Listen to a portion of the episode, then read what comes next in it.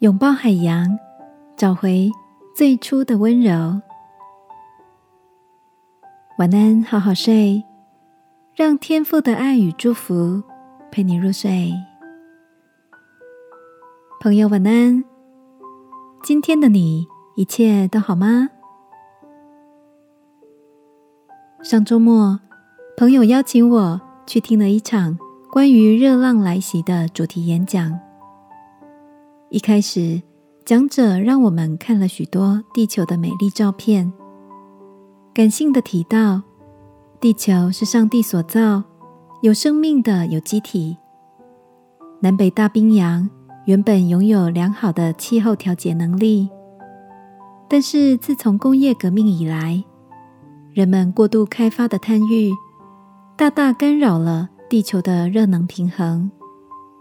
海洋因此吸收了相当于九十六亿颗核弹的热能，造成今日高温热浪、台风、地震与火山逐渐频繁。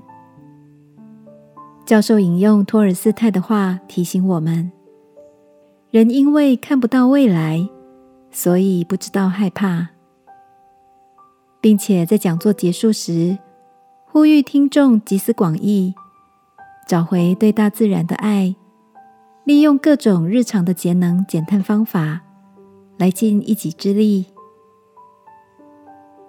亲爱的，你是不是也跟我一样？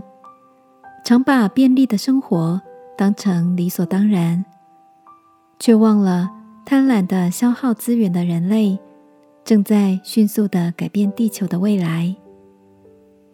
我想起圣经上有句提醒：“爱能遮掩一切的过犯。”从今天起，让我们试着随手关灯，支持在地生产，重复使用物品，自备购物袋。用简单的举手之劳，减轻对海洋与自然环境的伤害，也祈求天父，让越来越多的人能在爱中警醒，看见他在创造万物时所怀抱的最初的温柔。